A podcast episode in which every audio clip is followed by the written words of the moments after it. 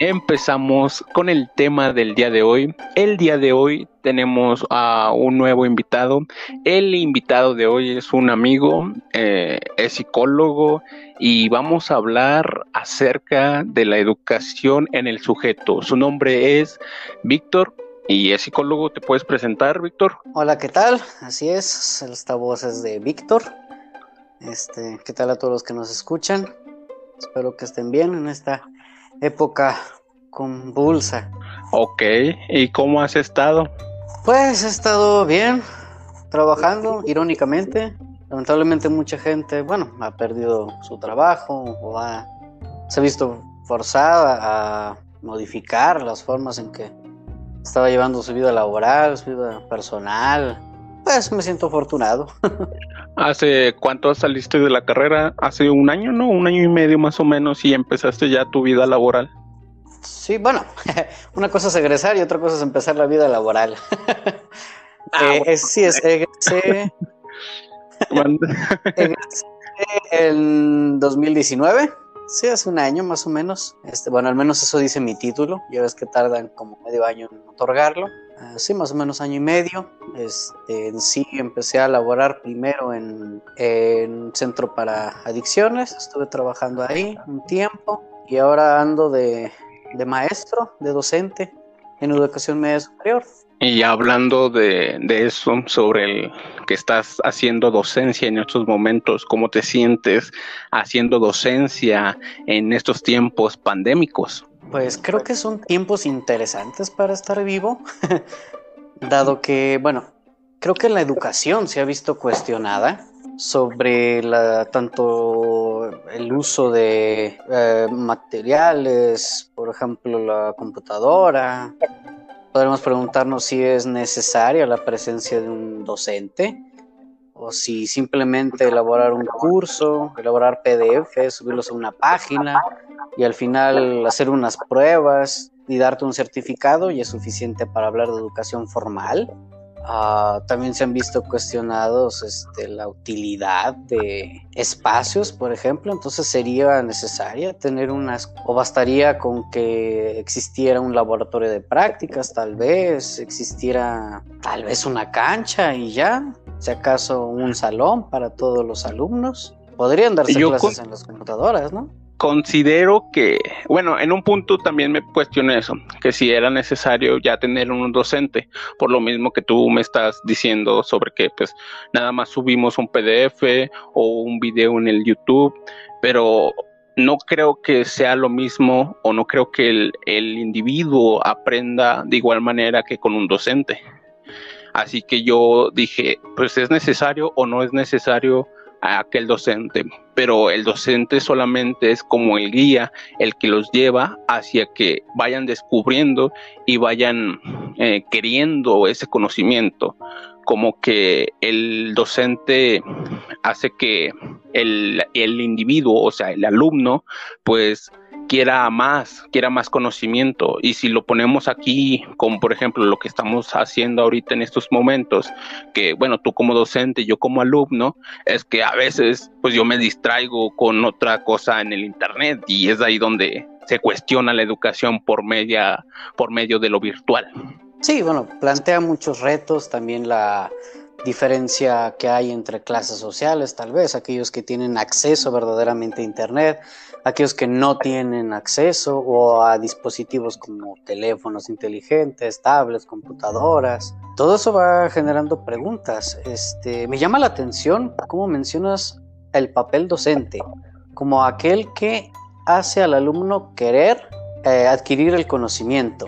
Podremos cuestionar también la práctica docente, ¿no? Si entendemos al docente como aquel que ah, genera estrategias para aprendizaje, para que el alumno incluso sea autodidacta, es decir, para que en una situación de aprendizaje el docente salga sobrando, sino que sea el alumno que activamente genera su conocimiento. Ah, entonces, Pero, mande, no, prosigue. Entonces el docente sería como un asesor pedagógico o sería qué? E, exactamente, e, ese ese es el punto crucial del docente, eh, aquel que lleva al, al, alumno hacia el conocimiento por medio de las estrategias que él implementa en la educación.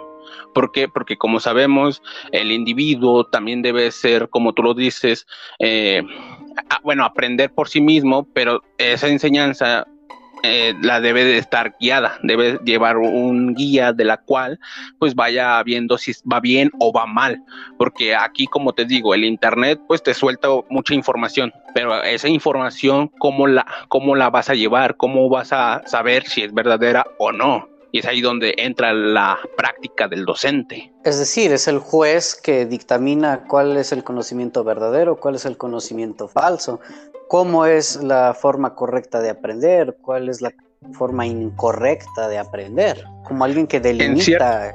¿Mande? Como alguien que delimita la, la actividad de aprendizaje del alumno, ¿no?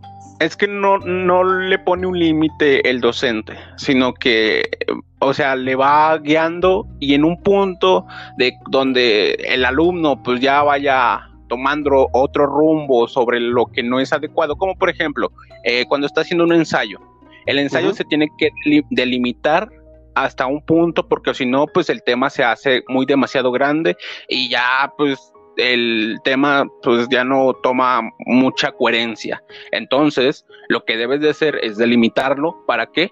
Para que tenga coherencia y para que diga algo. Y es lo mismo que pues es como una docencia. Hay que delimitar al alumno para que sepa que lo que está aprendiendo. Y es por eso que hay grados. Y es por eso que también hay matemáticas 1, matemáticas 2, para que el, proceso sea eh, gradual. Sí, claro, y considerando las características de desarrollo de las distintas, distintas etapas de desarrollo, ¿no? De hecho, para eso ha ayudado la pedagogía y la psicología del desarrollo, en la cual se, se, describen ciertas capacidades que el ser humano puede llegar a tener a ciertas edades. Este, entonces, ¿qué es lo que se puede esperar que dentro del aula pueda desarrollar el alumno? Así es. Entonces, eh, considero que en un punto sí es necesario tener un área educativa en la cual eh, haya pues esa libertad en el alumno donde puede expresar sus ideas, por lo mismo que tú estás diciendo, hay, hay alumnos que ahorita no tienen quizás computadoras o quizás están batallando, Ah, y, es por eso que se brinda pues ese lugar. ¿Y cuál es este lugar? Pues la institución, la escuela. Pues entre comillas, el lugar, porque acuérdate que se supone no hay clases presenciales. Ah, por eso, eh, se supone que para eso es la escuela. Eh, bueno, la institución, el lugar, para que el alumno vaya y exprese sus ideas en ese lugar y no en su casa, que su casa es como el lugar donde tiene que reforzar aquellas ideas que le dan en la, en la institución. De hecho, incluso podríamos decir que en la familia más que en su casa. Es decir, una institución, al final, un producto de la cultura que está delimitando ese eh, sujeto llamado o nominado en este caso como alumno. Bueno, exacto. Es que podemos decir que en estos tiempos sí son como que muy paradigmáticos en este momento de la educación, pero eh, podemos entrar en una problemática por lo mismo de que qué es, qué es lo que va a quitar la educación y qué es lo que va a implementar de nuevo o qué va a implementar la educación en estos tiempos. Para mí, eh, las clases en línea, por el momento sí las veo muy difícil por el hecho de que no todos están no todos tienen la facilidad de poderse adecuar a esto, como tú lo acabas de mencionar. Sí, por supuesto que la educación en línea marca ahora y seguirá marcando las diferencias eh, socioeconómicas entre los alumnos, por supuesto. Y en un modelo educativo que se supone que busca eliminar esas diferencias, pues sí, en efecto es complicado. ha habido esfuerzos, por ejemplo, habilitar laboratorios de cómputo para los alumnos, se han regalado tablets. Sí que ha habido esfuerzos para que exista ese acceso, pero nunca será suficiente, por supuesto. Eh, sí, y es que aquí entra pues, la problemática a la que ayer estábamos discutiendo y dije, no, espérate, mañana es mejor que se haga esta plática. Eh, la educación hacia qué va dirigida o hacia quién va dirigida este aprendizaje que está teniendo el alumno, para sí mismo, para que pueda desarrollarse o para la sociedad, para que él, para que él brinde pues un progreso a la sociedad. Bueno, sí, sí, sí es eso, y considero que sea eso, pero no necesariamente como que el progreso hacia la sociedad, sino que hacer crecer la economía. Bueno, eh, al menos en el modelo educativo se plantea la idea de preparar alumnos para que puedan desarrollarse en el siglo XXI. Y se entiende el siglo XXI algo así como un momento social en el cual la tecnología ha permitido que la comunicación se haga de manera instantánea, se haga todo más rápido, el avance científico es mucho más rápido. Este, incluso podría yo parafrasearlo un poco y decir que es algo medio líquido. Este, Bien Bauman. Bauman, sí. Es como la sociedad del conocimiento líquido, es decir, la ciencia está avanzando muy rápido y más o menos esa es la idea, de que una sociedad cambiante, bueno, ¿qué habilidades tiene que desarrollar el alumno para poder desempeñarse en una sociedad así? Como por ejemplo, tú en estos momentos tienes tus alumnos, ¿hacia qué van direccionados los alumnos de los cuales ahorita tienes? ¿Hacia la educación para el descubrir o la educación para el trabajar? Mm, bueno, eso habría que preguntárselo en dos sentidos, creo yo. El objetivo o la finalidad que tendría cualquier programa nacional este, de bachillerato general, este, cuál es el objetivo o el perfil de egreso de los alumnos y tal vez, eso me gustaría recalcarlo, personalmente, cada profesor o cada maestro, eh, como se le prefiera llamar, eh, ¿qué deseo personal tiene? ¿Cuál es su objetivo o más que objetivo, ¿qué intención hay personal detrás de ese deseo, si se lo pudiera llamar así, de enseñar? De ahí que sí, bueno, concuerdo por supuesto contigo que ah, tal vez a nivel nacional haya cierto proyecto de nación y a partir de cierto proyecto de nación eh, se pretende un modelo educativo y ese modelo educativo podría alimentar a con mano de obra a empresas, ya que la mínima obligatoria sería la educación media superior y se pretendería que aquellos egresados de educación media superior, generalmente de institutos técnicos, este, salen con alguna, en algunas ocasiones salen con alguna titulación de técnico, tengo superior universitario en algunos, pues salgan al campo laboral. Sin embargo, bueno, es que acá no hay como tal un campo laboral. Para aclararlo, bueno, estoy en una escuela, se considera una escuela rural. Entonces acá no hay un montón de empresas a los cuales van a llegar a alimentarse. No es como el caso de Aguascalientes, por ejemplo, que la mayoría de los egresados de ingeniería van o pretenden trabajar en Nissan o alguna empresa afiliada a Nissan, ¿no? Acá pues no hay eso, es bastante diferente. Pero eh, es a, lo que vamos. Entonces las, las instituciones, las escuelas están educando para que simplemente vayas a un, a un campo laboral, como por ejemplo lo que eh, me acabas de mencionar. Aquí en Aguascalientes, por ejemplo, el CECITE, eh, no, el CECITE no. Bueno, sí, también el CECITE, el CONALEP. El CONALEP te manda acabando las prácticas a Nissan y como que ya tienes casi un, bueno, antes eh, pasaba eso, de que tenías casi un lugar seguro en la Nissan al estudiar en el CONALEP. Entonces, ¿de qué se trata esta educación? Se trata de producir mm, estudiantes o producir personas para el campo laboral o para la investigación. Porque aquí está como que esa problemática entonces de que a ver, entonces, ¿de qué se trata la educación? ¿O, o qué finalidad tiene la educación? Porque si nos remontamos a, a, siglos antes y hasta los griegos, la educación no era eso, no era para, bueno, una parte, la bueno, sí, pero eran porque sus padres le enseñaban, le educaban, pero como la educación que tenía Platón o la que la, educación que daba Aristóteles, pues no era hacia eh, un campo laboral, era para simplemente contemplar la vida. Sí, una cultivación del espíritu. Exactamente. Llegar a la virtud por través del conocimiento. Bueno, del saber más, más bien. Sí, actualmente. Bueno, pero podríamos decir que en los griegos había cierto deseo de saber, ¿no? Sí. Bueno, filosofía, ¿no? sí, habla de un deseo por Exactamente. saber. ¿Habrá acaso en estas generaciones ese deseo de saber cuando estamos tan ah, bombardeados por información en todos lados, por ejemplo? Eh, ¿La educación tendrá que ver también con eso?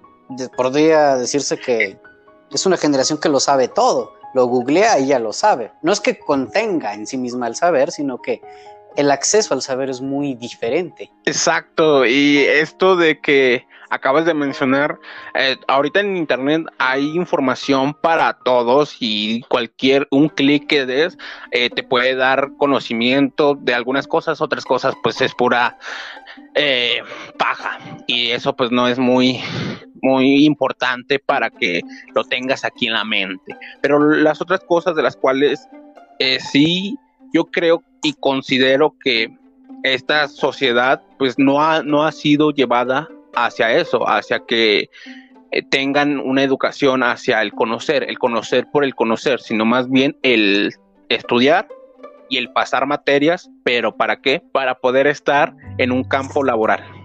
Sí, bueno, te propongo una, no sé si llamarlo categoría, creo que no, no, creo que sería incorrecto llamarlo categoría. Bueno, te propongo una idea para pensarlo. Pensar, por ejemplo, en empresas o pensar el sistema educativo nacional o las escuelas mismas, pensarlos como un otro que tiene que ver con ese sujeto que es nominado como alumno. Eh, sujeto entendido, tal vez voy a abusar de las ideas de Lacan, un poco, del psicoanálisis de orientación lacaniana. Eh, yo no soy psicoanalista ni pretendo hablar fielmente de psicoanálisis, tendré muchas imprecisiones y si hay algún psicoanalista que esté escuchando, eh, para que no le sangren los oídos, por favor tápese los oídos. Pero tú, dale, dale. bueno, eh, la idea de sujeto tiene que ver principalmente con el acceso al lenguaje. Es decir, cuando un ser humano llega al mundo, hay un montón de cosas que le preceden, particularmente la cultura. El lenguaje le precede. Podremos decir que cuando un mexicano nace, que ya hablar de mexicanos porque ya hay una nación que está antes que ese nuevo individuo, ah, ya hay todo un sistema educativo que le precede y que le produce como, como sujeto, como alumno. Y suponer que hay un alumno, por ejemplo, en una relación con el deseo de ese otro institucional, ah, ese otro institucional desea un alumno preparado para entrar al mercado laboral. Entonces se supone una eh, idoneidad del alumno egresado que tiene ciertas habilidades, ciertas características que corresponden a ese ideal de un alumno que sale y se adhiere al campo laboral.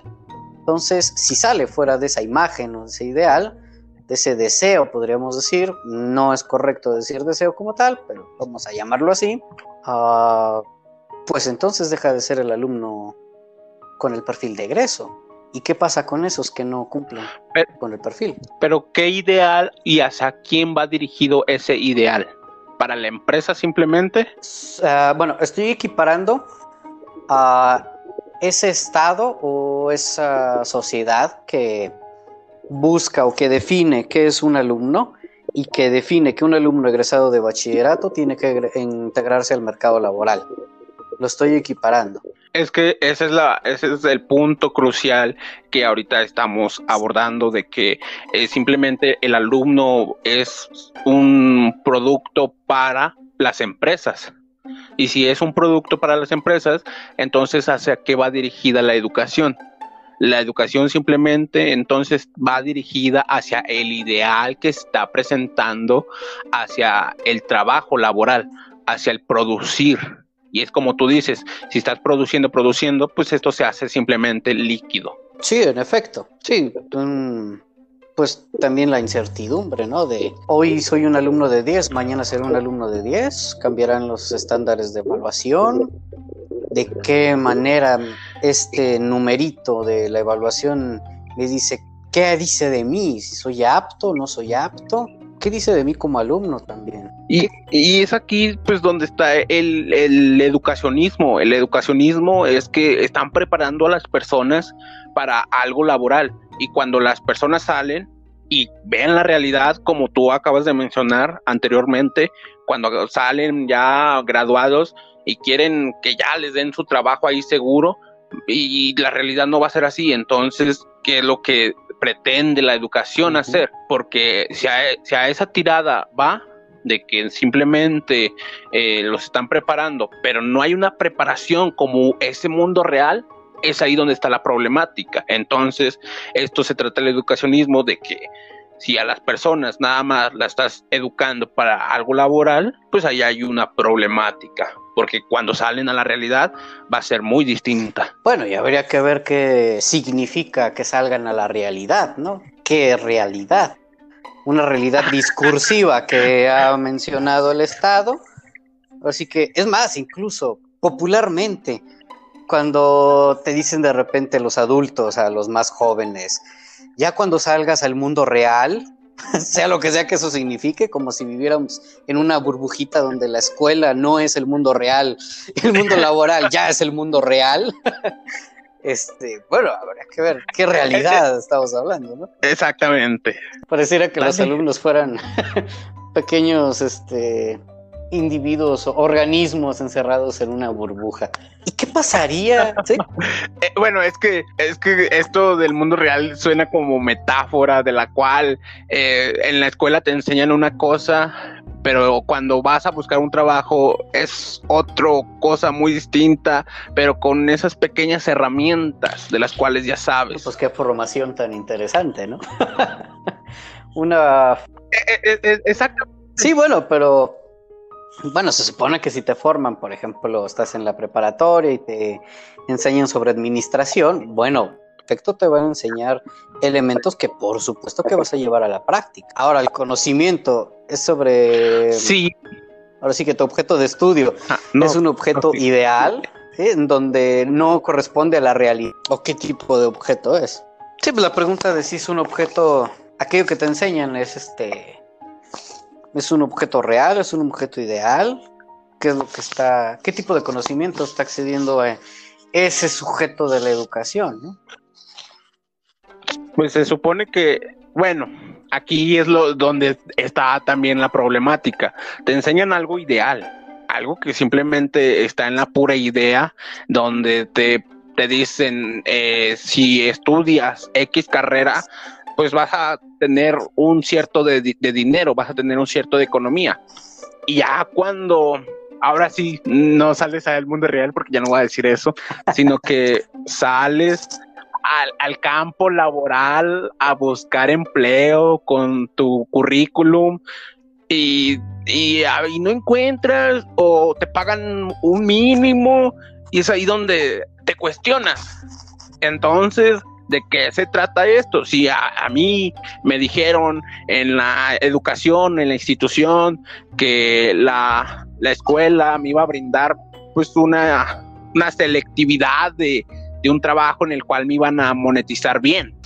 Sí, bueno, ah, trayéndolo incluso al contexto en el que estoy dando clases, por ejemplo, uh, si en, en una localidad rural generalmente tienen la opción de trabajar la tierra, de tener ganado, y si como que si no hay chance de hacer mucho, pues mm, te vas a Estados Unidos a ver cómo le haces. Y bueno, pones en riesgo la vida, pones en riesgo que te detengan, y después ya no puedas regresar y todo eso, ¿no? Entre muchos otros riesgos que eso implica, la migración. Ah, en ese sentido, bueno, ¿a ellos qué beneficio les podría traer este, estudiar la, preparatoria, ¿no? Por ejemplo. Eh, la preparatoria creo que no les ha prometido que van a encontrar empleo, al menos de lo que yo he escuchado, que les van a encontrar empleo o algo parecido. Por supuesto que si estudias una licenciatura, tú esperas que salgas y vas a ser recibido por alguien. Pero ¿qué pasa? Si... Yo, ¿Sí? Bueno, yo le estaba tirando a la, universidad, yo iba dirigido hacia la universidad y bueno, tú estás hablando de una preparatoria. En la preparatoria se supone que simplemente es como que aquel escalón para poder llegar a una profesión más productiva. Sí, bueno, productiva tanto en un sentido capitalista, por decirlo así, ya sea que seas investigador. En un sentido, eh, pues sí, en un sentido capitalista o social, en el cual pues ya puedes mejorar todo el progreso que, que es necesario para esta para este sistema. Pues sí, sí, en efecto, podría plantear así la educación, pero ¿qué pasaría si, bueno, se me ocurren dos cosas. En primera, hay cierto discurso, por ejemplo, eh, en relación a varias profesiones, como que la pasión por educar, por ejemplo, o que los músicos o los artistas en general viven de su pasión, son como los bohemios que viven en la pobreza, pero afortunadamente son eh, ricos en felicidad porque hacen lo que desean, lo que les llena y todo eso, ¿no? Bueno, también tendría que ver con un movimiento posible y no es un llamado a nada, pero un posible movimiento social, ¿no? En la que el sujeto que está en una, situación laboral que no es conveniente, bueno, que sea consciente de ello y que busque los medios en que sea digno su situación laboral. Recuerdo, por ejemplo, acá varias veces regresar de la tienda y que me preguntan, ¿ya de trabajar? Y yo, pues sí, aunque nada más fui a la tienda, pero yo decía que sí este, me decía, no hay de otra, no hay de otra, ¿verdad? me quedaba ligeramente pensando y decía, no, es que sí hay de otra. O sea, ¿por qué en México hay ese discurso de es que salir a chambear, salir adelante, nosotros que, es más, mover a México, ¿no? Aquellos que trabajan y que salen adelante todos los días porque somos bien entrones y luchones bueno, es que también tiene que ver con que nos estamos acostumbrando y estamos perpetuando cierta marginación, ¿no? O sea, sí, por supuesto que tiene mucho valor el esfuerzo y el trabajo que se hace, pero también cuestionarse por qué tener que excederse, trabajar demasiado, incluso tener repercusiones en la salud, este, sin que remuneren algo digno, ¿no? Porque estamos educados a eso porque volvemos a lo a, volvemos al punto inicial. Estamos educados a que eh, el, el niño empiece a pensar que debería de estar trabajando, de que mira, te estamos educando para que le trabajes a alguien, y ahí, aquí, bueno, en estos tiempos también entra como que el empezar a producir un trabajo por ti mismo y todas esas cosas de coaching y fregadera. Y es ahí donde también la educación no te enseña en cierto punto a hacer un trabajo por ti solo, sino que a trabajarle a alguien. Mm, bueno, eh, últimamente se habla mucho del emprendedurismo de sé tu propio jefe. Pero ese de sé tu propio jefe es en realidad trabaja para que pagues más impuestos. Y hacer pues toda esta problemática que del capitalismo, donde cualquier cosa que hagas debe tener algo monetario. Ah, no, sí, sí, estaba de acuerdo con la idea. Bueno, incluso podría añadir antes, eh, si me permites, eh, cuando alguien emprende un negocio, no es porque quiera ser su propio jefe, es porque ya no encontró otra opción. Porque creo que el ser humano es muy cómodo siguiendo amos, buscando a quién seguir, a quién trabajarle, porque es más cómodo ser borreguito que ser líder, por todos los riesgos que Exactamente. Es más fácil ser esclavo que ser amo. Aunque todos quieren ser eh, todos tienen ese pensamiento de querer poder producir poder ante los demás. Y es a eso al punto que tocamos. Entonces, ¿hacia qué va dirigida la educación del sujeto? hacia qué punto nos están direccionando y hacia qué punto vamos nosotros. Sí, bueno, definitivamente estamos inmersos en un sistema que, pues sí, busca mantenerse a sí mismo, produciendo sujetos que sean mano de obra para continuar con el mismo sistema. Pero, ¿y qué pasaría si la educación en realidad pudiera tener un punto de resistencia incluso al Estado? Me pongo a pensar, por ejemplo, en la reciente desaparición de los fideicomisos a ciencia, en donde posiblemente los investigadores científicos pueden ser aquellos que sean los que cuestionen al poder desde cierta posición académica, claro. Sigue siendo cierto discurso de, de poder hasta cierto punto, de saber, pero son lugares desde los que se les cuestiona al poder. Entonces, ¿qué pasaría si la educación en realidad fuera un lugar en el que se permite ese, esa duda, esa pregunta, ese cuestionamiento? Hasta cierto punto, esa diferencia. Por ejemplo, si en la escuela, pensando particularmente en la educación media superior, si hay, por ejemplo, clubes artísticos, bueno, por supuesto que un alumno puede preferir pues ir más o menos ahí pasando, acabar la preparatoria, tener su certificado y tal vez dedicarse a la música, por ejemplo, dedicarse a la danza, dedicarse a otras cosas, que no como tal son, bueno, tal vez son productos culturales, ¿no? Es tal vez imposible salir de, del producto ideológico del Estado, pero, pero bueno, hasta cierto punto también nos produce ese discurso del Estado como sujetos, ¿no? Y como tal estamos sujetos a ello. Pero tal vez podría hacer una diferencia, ¿no? Es que aquí, como acabas de decir, estamos, estamos sujetos al Estado y estamos sujetos a, este, a este punto donde pues simplemente eh, la, la educación va dirigida a pues el progreso social y se supone que debería ser así. Y aquí sueno también quizás muy idealista, así, pero eh, el, punto que acabas de decir, que si nos dejan eh, cuestionarnos, hacernos preguntas, o a los científicos hacerse preguntas, yo creo que ah, eh, debería haber más progreso si les dejasen hacer más preguntas, al cuestionarse, al descubrir más allá de lo que puede hacer, como por ejemplo, yo por el momento desconozco de que México esté desarrollando una vacuna desconozco completamente y se supone que México tiene las herramientas para producir una vacuna, para poder sacar una vacuna. En efecto, hay científicos, hay investigadores. Lamentablemente no creo que haya la intención de dedicar recursos, pero por supuesto que hay gente capacitada para poder hacer investigación y desarrollar una vacuna. Incluso hubo un caso curioso en el CONACYT, por ejemplo, bueno, en Italia llegó primero lo de la pandemia y se puso medio feo. Entonces, bueno, en Europa en general, eh, Scuderia Ferrari, un equipo de carreras de Fórmula 1, tal vez el más famoso, desarrolló un prototipo de respirador para pacientes con COVID-19 y lo hizo en pocos meses. Ingenieros de Fórmula 1 hicieron eso en pocos meses. El CONACYT tardó mucho tiempo más en producir un prototipo para respirador. Y eso que Escudería Ferrari, hubo bueno, hubo una celebración sobre las relaciones diplomáticas con Italia y México. Y uno de los regalos que hicieron a México fue uno de esos prototipos, de hecho.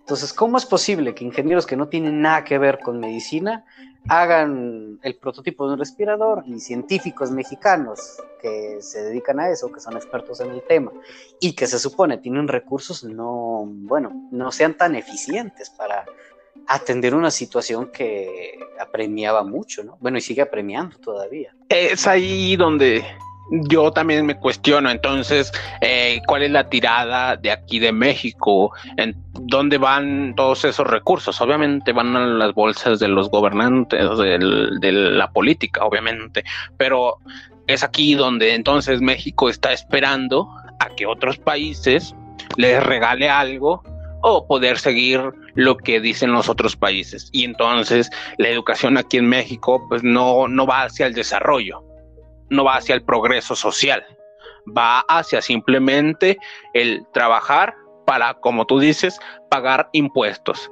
para poder quitarle los y quitar impuestos a los trabajadores para poderlos meter a los bolsillos de los gobiernos. Claro, y de hecho se ha centralizado completamente eh, de manera fiscal hacia el gobierno federal.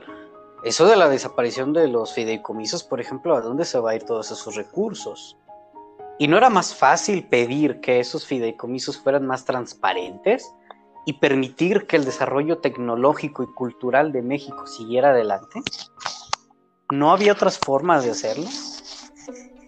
Pues se supone que sí y no, pero aquí es estamos ya metiéndonos en problemas de los cuales eh, se trata de corrupción de las personas al no poderle brindarles recursos a los estudiantes para poder empezar como un desarrollo hacia ciertas cosas, como por ejemplo eh, lo que daba, el dinero que daban los fideicomisos pues iba dirigido hacia las empresas privadas para poder encontrar un color nuevo para un carro. Y es de, a ver, güey, ¿de qué se trata esto? No, si se supone que lo debes dar a los estudiantes para que puedan encontrar otra cosa, para que puedan encontrar pues una vacuna, para poder hacer investigación para el progreso social y no para una empresa privada para encontrar un color nuevo para un carro. ¿De qué se trata pues esto? Claro, bueno, no toda investigación va a tener impacto, el mismo impacto social este cualquier otra, pero... Pero debe, debería de tener, ¿no? bueno, es que como tal la investigación, bueno, por ejemplo, no tiene el mismo impacto social. Las imágenes que te da un satélite sobre ciertas galaxias que, por ejemplo, el desarrollo de la vacuna del COVID. No tiene un impacto social igual. Bueno, pero es que en el defendiendo. ¿Sí? no, entiendo eso de que no estés defendiendo lo de lo de la empresa, quizás. Sí, no, no defiendo a las empresas, por supuesto que no, pero bueno, se puede auditar, ¿no? Se puede cuestionar a las instituciones por qué les dan el dinero para eso, si hay temas sociales más apremiantes, y entonces ver cuáles son las prioridades de los investigadores. Y entonces sí, eh, pensar en cómo distribuir esos recursos según las necesidades sociales y que la investigación tenga más sentido. Exactamente. E, el punto que acabas de mencionar sobre que la investigación tenga más sentido es para darle importancia y que los jóvenes que quieran seguir estudiando vean de que sí se están haciendo, haciendo cosas nuevas y está progresando el país y que no te vengan y te digan de que es que no hay dinero y las personas que quieran investigarse vayan a otros países para poder tener esa investigación, sino que aquí debe de haber ese punto y de que no simplemente saliendo de la institución deberías de estar laborando, no, deberías de estar preparado para poder seguir investigando en tu campo, en tu campo eh, de estudio, como por ejemplo tú que estudiaste psicología, eh, estar todavía investigando más sobre los problemas que tiene la sociología, no, la psicología, la sociología, perdón. no sé qué estaba pensando. La psicología en estos momentos. ¿Qué problemas tiene la psicología en estos momentos? Seguir investigando para poder ver que sí hay un progreso en la psicología y un progreso de que la sociedad debe de, tomar como importante este, estos problemas del, del cuerpo, no del cuerpo, de la mente. Interesante, del cuerpo. Este, bueno, sí, por supuesto. por supuesto que eh, el saber siempre está en falta, ¿no? El saber nunca está acabado, ni está. Por eso saber y no es verdad. El saber siempre está en búsqueda, en transformación y bueno, depende a quién le preguntes, tendrá que ver con las prácticas discursivas particulares de un momento social, histórico, pues siempre está en falta, está inacabado, por eso saber y no es verdad, es diferente. Por lo tanto, bueno, sí, en efecto, cualquier profesional de la salud mental no puede suponer que ya lo sabe todo. Y que creo que ese es uno de los problemas más graves de la psicología. Suponer que sabe. Sí, serás un, o te podrás decir, llamar o suponer un científico, un poseedor de cierto saber sobre la psicología, o sea, lo que, sé que signifique para cada psicólogo. Ah, pero eso tiene implicaciones tanto metodológicas, prácticas, teóricas e incluso éticas, porque sería, por ejemplo, ¿qué tienes enfrente, no? Por ejemplo, la ciencia, si suponemos a la pedagogía como ciencia también, eh, define como discurso de saber a ese sujeto que se denomina como alumno, ¿no? Y por supuesto, ningún maestro debe suponer que ya sabe todo sobre la, educación o sobre el proceso de enseñanza-aprendizaje. Siempre está en continua construcción, que también es una de las características de la ciencia, ¿no? Que nunca está acabada, siempre está en constante movimiento y se están eh, comprobando, se están desmintiendo lo que ya teníamos sabido. Exactamente. Y, bueno, eh, yo creo que aquí en el punto de que acabas de mencionar el saber como punto de partida, pues yo, considero igual, me mantengo en esa postura de, la misma que tú, que no creo que todos sepamos todo. igual como dijo Sócrates, no, yo, yo solo sé que no sé nada y lo ignoro. Eh, y quisiera saber aquello que no sé pero entonces el punto que aquí nos concierne es que eh, aunque tengamos un poquito de saber, poderlo transmitir bien, poderlo llevar adecuadamente, ¿para qué? Para que aquel, aquel individuo que se llama alumno pueda interesarle, pueda llevarle más allá de lo que le está enseñando el profesor, para que así se pueda interesar y pueda crear cosas más allá de lo aprendido. Claro, y creo que tendría que ver con dos cosas. Por ejemplo, bueno, si la falta lleva al deseo, ¿no? Lo mencionaba Platón. Eh, solo se desea aquello que no se tiene. Por lo tanto, si el saber se carece, se carece del saber, bueno, entonces podría acceder a cierto deseo de saber y sostener ese deseo que implica ponerme a estudiar, ponerme a leer, ponerme a investigar, ponerme a hacer resúmenes, hacer mapas, hacer todo lo que implica el estudio, ¿no? Ese sostener ese deseo de saber, a conversar con otro, preguntar, eh, incluso admitir que no sé y preguntarle a otro que podría tener ese conocimiento o al menos que podría, en ese no saber de los dos, se podría producir algo. Y también por otro lado, bueno, ese deseo que tiene el maestro de enseñar, ¿no? De que en tanto que el otro carece de saber y que el maestro también carece de ese saber, este, ahí se produce cierto deseo de, enseñar. Eh, se podría incluso poner al saber quitarlo de algún sujeto.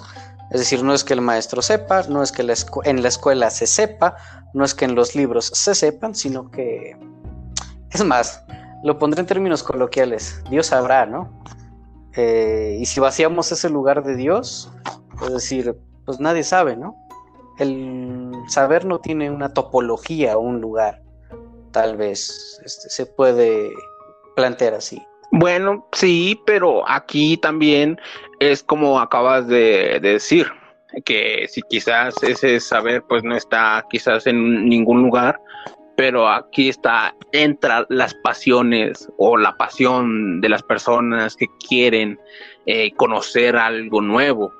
Y también el querer llevar algo nuevo a las personas que no conocen eso. Y es aquí donde también entra lo del profesor y lo del alumno, como acabas de decir.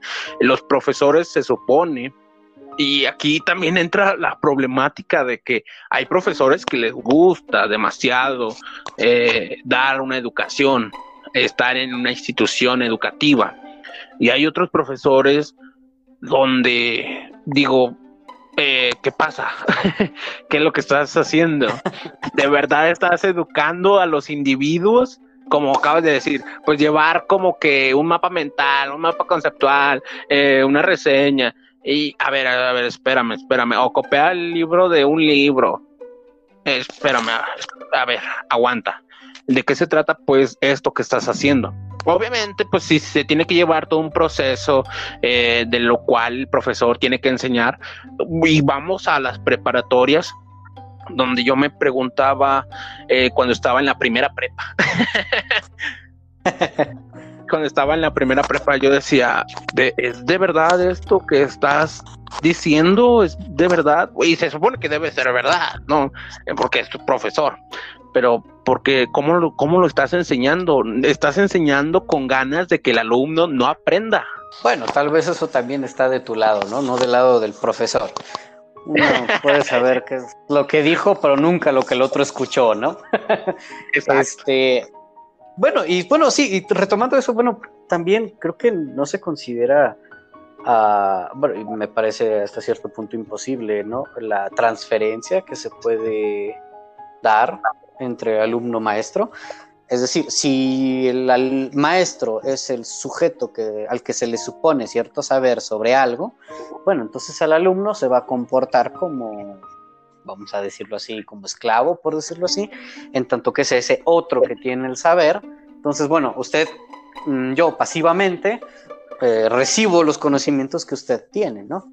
Y también la figura del maestro mueve el afecto, ¿no? Por supuesto, hay maestros que son amados, hay maestros que son odiados, que te recuerdan a, alguien que, te cae bien o que te cae mal, depende de cada uno, ¿no? Y de la historia que ha tenido eh, en relación a gente que sabe y gente que no sabe. También la relación que tiene cada uno con el saber, ¿no? Hay gente que prefiere conocer, hay gente que prefiere no saber, que tiene problemas con saber incluso. Este, uh, bueno, algo que no se considera y que tal vez sería imposible considerar del todo es la transferencia que hay entre alumno-maestro. Transferencia entendido en el sentido psicoanalítico. Tal vez parezca que no tiene sentido fuera del dispositivo analítico, pero bueno, eh, es evidente que el maestro mueve cierto afecto hacia el alumno, ¿no? Es decir, mm, tendrá cierta relación con aquel que, al que le supone cierto saber, eh, ya sea que le caiga bien, le caiga mal, que le recuerde a alguien. Por supuesto, que también se puede identificar, ¿no? Que diga, oh, ese maestro es bien chido y me quiero parecer a él, o me identifico con él, o cuando sea grande oh, me gustaría, si se, llego a ser profe, me gustaría ser como él, cosas así, ¿no? Y otros que obviamente, mm, así nunca voy a ser como profe. Este, o nunca voy a tratar así a la gente que conozco. Eh. Bueno, sí, hay afecto también en, en, la relación alumno-maestro, por supuesto que hay afecto. Y que eso se va moviendo. De hecho, hay quienes entienden al afecto como motor del desarrollo cognitivo. Por ejemplo, si lo entendía Piaget, ¿no? el interés, perdón, es el motor del desarrollo cognitivo.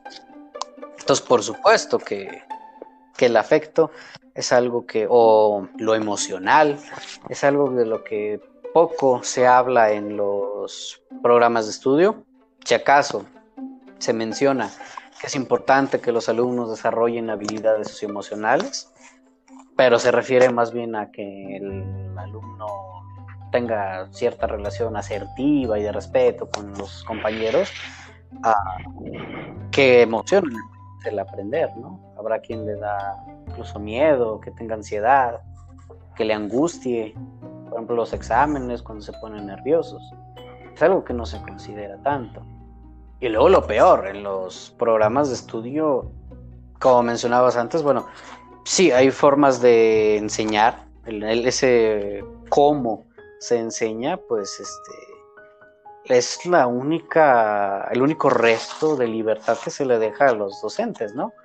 En el programa dice exactamente qué es lo que tiene que aprender el alumno, la pedagogía un poco, esa profesionalización del docente que te dice cómo es el proceso de enseñanza-aprendizaje, cómo debes de elaborar tus materiales didácticos pues está un poquito delimitando esa pequeña libertad, ¿no?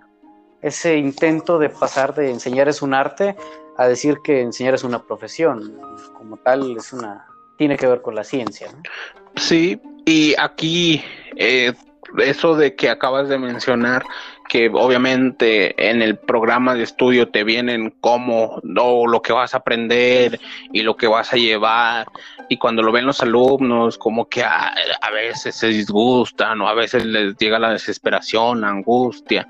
Y yo creo que lo que lo que dijiste sobre que deben de tener esa motivación o que, los o que el profesor les debe de dar esa motivación eh, es punto importante por el hecho de que imagínate eh, si les pones, eh, no, bueno, a mí nunca me ha tocado un profesor que me haya puesto casi diario exámenes, pero imagínate a alguien, a un alumno que les pongan diario exámenes, ¿cómo la va a, cómo la va a estar pasando ese alumno? ¿Qué tal que si era una materia que le gustaba? Y por, el, es que no quiero decir culpa, pero eh, el, lo que hizo el profesor de poner diario exámenes les disgustó la materia y ya no quiso aprender esa materia, ya dijo, ya no quiero saber nada sobre esto, porque porque la forma de enseñanza pues no fue adecuada. Bueno, creo que eso le pasa mucho a estudiantes de medicina, ¿no? Quizá. sí, ¿no? Tener que estudiar mucho, eh, el nivel de exigencia, de hecho, se habla de que, y no es un secreto entre las universidades, las universidades lo saben, aunque lo ignoran un poco, los estudiantes de medicina, algunos presentan de manera significativa síntomas de ansiedad y de depresión. No es un secreto, hay estudios al respecto y las universidades generalmente, pues, mm, es que no van a modificar la forma de trabajo los van a mantener haciendo, estudiando, haciendo guardias y exigiéndole al cuerpo más de lo que puede dar realmente. Y también hay, obviamente, derivado de todo eso, pues abuso de sustancias, ¿no? Generalmente café, tabaco, para poder aguantar jornadas laborales y de estudio muy extenuantes, ¿no? Y pues sí, claro que hay quien diga, no sabes qué, es que esto me lleva casi a la muerte, ¿no? Excederse de esa manera es mortífero, por supuesto. Por supuesto que daña el cuerpo y daña la salud, incluso la salud emocional de las personas. Es exacto. Y por supuesto habrá quien se resista. No, prosigue. Habrá quien se resista y diga, no, es que esto no es correcto o esto yo lo desecho, ¿no? Ahora, bueno, sí, estoy de acuerdo que el maestro motiva, por supuesto, eh, y también de eso tienen la culpa los psicólogos, en ese supuesto saber sobre la motivación, sobre qué es la motivación y cómo motivar. Este, se pueden aplicar miles de técnicas, pero pues si el alumno no tiene ese deseo de saber, no sostiene esa curiosidad, esa duda, ese interés, pues está bien que al final me den una estrellita o que al final me den una buena calificación o que al final me den una paleta o lo que sea, pero pues no me ayuda a querer saber más. Si acaso me ayuda a querer completar trabajos o completar los objetivos de la materia. Pero ese deseo de saber no va a estar como tal, o no necesariamente. Aquí, corresponde las dos partes, tanto el profesor como el del alumno el alumno también debe de querer buscar eh, aquel conocimiento que le están enseñando, el querer saber un poco más de allí, de lo que le están enseñando, pero es aquí también donde está la, la problemática y aquí quizás me vaya a meter en problemas, pero no importa. Eh, el, punto, como lo acabas de decir, eh, nada más entrego trabajos por entregar para poder tener una buena calificación, pero eso no dice nada de ti. Bueno, dice que pues eres un buen alumno y que entregas trabajos y vas a sacar quizás dieces, pero ya cuando ahora sí sales sales de tu salón, no de la no a la realidad cuando sales de tu salón, de verdad sabes, de verdad eh, conoces lo que te enseñaron, porque hacia esas vamos y, como dices, si les premiamos a esas personas que pues simplemente están entregando, entregando, y tienen dieces, aquí pues de verdad estás premiando a las personas adecuadas de que si, si están queriendo conocer, aprender. Eh, dos cosas. La primera, ¿cómo lo dijiste? El alumno debe de querer. ahorita vamos a eso. ahorita vamos a eso. Eh, bueno, me llamó la atención cómo lo dijiste. Bueno, sí, en efecto, eh, si tienes una cierta calificación, eso da cuenta de que hay cierta, ah, esto me va a doler, pero vamos a decir cierta conducta, si lo vemos desde un punto de vista muy conductual, es decir, el maestro puede observar que, por ejemplo, puedes organizar información y puedes entregar un resumen.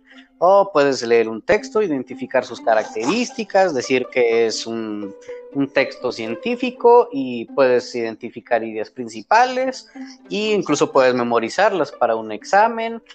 Eh, incluso eh, puedes entenderlos a tal grado que te permita manejar esos conceptos y producir un proyecto final, que sea una exposición oral, que sea un experimento, una práctica de laboratorio. Es decir, eh, conductualmente se puede observar, ¿no? Por eso hay una cierta evidencia que llaman, o que llamamos los profesores, una evidencia para, sobre la cual se evalúa, por supuesto.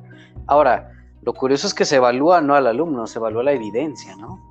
Hay una cierta distancia entre lo evaluado y lo que se a quien se supone que estás evaluando. Es decir, hay una evidencia, se evalúa la, bueno, una distinción entre el sujeto y el producto de ese sujeto, ¿no? O hasta cierto punto su enunciación, o su enunciado, perdón, sería su Sí, el sujeto y su enunciado. No se evaluó el sujeto, se evaluó su enunciado. Es decir, la evidencia. Exacto. Sí, nada más está evaluando la evidencia que se está dando, pero al alumno como tal, no. Y aquí está el problema. El problema es, a ver, quiero saber si de en verdad el, la persona tal de verdad está aprendiendo. Porque si nada más ¿cómo puedes dar eh, cuenta de ser? Eh, bueno, ¿cómo puedes dar prueba de que está aprendiendo?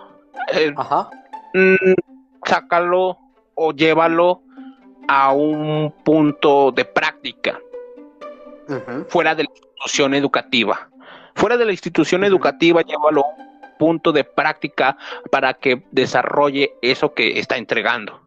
Y si en verdad eh, eh, tiene eh, o hace algo de práctica que considere ese que se considere bien en la sociedad, pues, o en el lugar que está, pues, dale. Entonces sí, está conociendo. Ok, ¿qué pasaría si te digo que se considera que una conducta se considera aprendida hasta que se generaliza a otros escenarios? Es decir, estaríamos hablando más o menos de lo mismo. El maestro sacaría al alumno fuera de la situación educativa de la institución lo llevaría a un escenario de práctica, este, bueno, un escenario diferente en el cual ponga en práctica sus conocimientos y el alumno desplegará una serie de conductas que darán cuenta de que ha aprendido, ¿no? Entonces no se puede evaluar al sujeto, solo se puede evaluar sus conductas o en todo caso sus enunciados, ¿no? Al sujeto no se le puede evaluar, porque el sujeto es producto del lenguaje. Sí, e, exactamente, y eso me queda súper claro, pero también eh, por ejemplo, darle esa libertad para que pueda expresar algo por medio de los símbolos, como por ejemplo, ok, como dices, se, se le lleva afuera, pero de todos modos se está estudiando eh, su ¿Qué mencionaste? ¿La conducta? Sí, bueno, pues en términos conductuales se observa ese aprendizaje. Si nada más está observando lo que está haciendo y obviamente también se va a evaluar lo, lo que enseñó, pero obviamente a ese alumno se les debe de dar libertad y en esa libertad de, lo, de que haga algo con lo enseñado es ahí donde se debe de ver, ah, entonces el alumno sí está sabiendo lo que está aprendiendo, pero no en un sentido de que, a ver, hazme un mapa conceptual, no, no, no, no, en el punto de que, oye, mira, te vamos a poner en un concurso y este concurso se trata de que vas a hacer algo libre, pero pues tienes que utilizar estas herramientas. Ah, y es ahí donde él va, pues vas a generar que el alumno empiece a pensarle, a ver cómo las utiliza, las herramientas enseñadas. Ah, claro, por supuesto, que es un manejo, bueno, un manejo nada más de organización de información, sería nada más un resumen, mapa conductal y todo eso, que eso se podría incluso entender nada más como una técnica de estudio, no como un aprendizaje. O sea, es decir, si le pides al alumno que haga un resumen sobre algo, un esquema, un mapa sobre algo, lo que está aprendiendo es a hacer resúmenes, a identificar ideas y a hacer mapas. Es lo que está aprendiendo. No está aprendiendo el contenido de esos ah, conceptos o de esas materias porque no las está llevando a cabo, no está utilizándolos, por supuesto. es muy diferente nada más organizar información a utilizar la información. Es más complejo, por supuesto. De ahí la utilización, por ejemplo, de proyectos, ¿no? en los que se requiere que el alumno utilice eso que ha aprendido. Exactamente, pero en esos proyectos se delimita al individuo. Ah, por supuesto, por eso sujeto. Pero, eh, eh, bueno, como por ejemplo, cuando te dicen, oye, ¿sabes qué? Tienes que hacer un ensayo de cinco hojas. Pero el alumno lo puede hacer en dos hojas, puede expresar la idea en dos hojas y puede estar bien, pero ahí entra donde se le tiene que decir a fuerzas tiene que ser hasta cinco hojas y ahí es una problemática también. Claro, y habrá alumnos que de verdad no puedan hacer un, ensayo de cinco hojas y solamente puedan entregar uno de dos hojas, por supuesto. No, no, el punto es este. sí te entiendo lo que acabas de mencionar, pero el punto es de que el alumno lo puede expresar en dos hojas. Lo puede hacer de cinco, lo puede hacer. Pero lo, que puede hacer también es hacerlo en dos hojas. Puede demostrar la idea, la idea en dos hojas. Ah, pero la institución. Ah, claro, sí, sí, por supuesto. Incluso dependiendo de la idea, bueno, demostraría mayor claridad, ¿no? Si lo puede sintetizar aún más. Y demostraría sus habilidades de sintetización, por supuesto. Quitarle la paja y dar lo que realmente importa, por supuesto. Exactamente, y es ahí pues donde...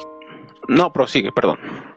Bueno, en efecto, bueno, los maestros generan cierta demanda, eh, de, le demandan al alumno cierto saber o cierta conducta a realizar y también hay que ver cómo el alumno eh, reacciona o cómo es que recibe o escucha esa demanda de saber o esa demanda de hacer, ¿no? En efecto, si lo recibe como una como un límite ah, o lo recibe como un, ok, no me interesa que tengas esta habilidad, a mí me interesa que hagas esto que te estoy pidiendo y luego todavía no falta el maestro que diga, es que en el, ella afuera, en el mundo real, este, o en el mundo laboral, es lo mínimo que te van a pedir. este, sí, por supuesto. Bueno, hasta cierto punto, la educación también se puede entender como una forma de violencia en el sentido de que, o más bien, puede ser experimentada como una forma de violencia en el sentido que pone límites, por supuesto. Si lo pensamos en los niños, por ejemplo, si en el preescolar los enseñan a ir al baño, bueno, les están delimitando que hay un espacio que está incluso delimitado simbólicamente, es decir, hay unos monitos afuera que te dicen dónde es el de hombres, dónde es el de mujeres, eh, y que sirve para hacer las necesidades. Entonces ya ahí hay un límite y se percibe como una violencia, es decir, ya no vas a usar el pañal o no vas a empezar a ir al baño y es un espacio social delimitado para eso. Ah, y en ese sentido, bueno, que es un docente demande objeto puede enunciar un conocimiento de manera efectiva en pocas líneas, que se le demande algo más, va a experimentarse como una forma de violencia, por supuesto. Bueno, sí, entiendo ese punto y, y suena que casi de las mayorías de las cosas que estamos haciendo o vamos a poder hacer, pues están delimitadas por todo el concepto de la sociedad y por todo el concepto de lo moral, obviamente. Y bueno, esto es una problemática grande, no creo que el individuo sea libre por ser libre. Y si es libre y quiere expresar su libertad así en su máxima expresión, lo considero muy imposible en una sociedad. Eh, nada más debería ser guiado por una sociedad, pero bueno, este tema es muy interesante.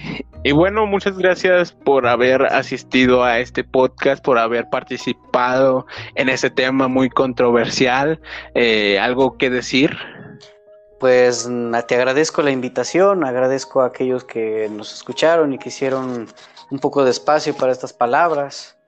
Ojalá eh, hagan eco y sirvan para que se siga. Y bueno, muchas gracias por habernos escuchado y cualquier duda que tengan o cualquier duda que les haya causado este tema o les haya causado como aquella introspección para ver eh, un recuerdo de lo que habían o vivieron en la escuela o están viviendo en la, en la escuela, pues háganlo saber en los comentarios en este pequeño rincón.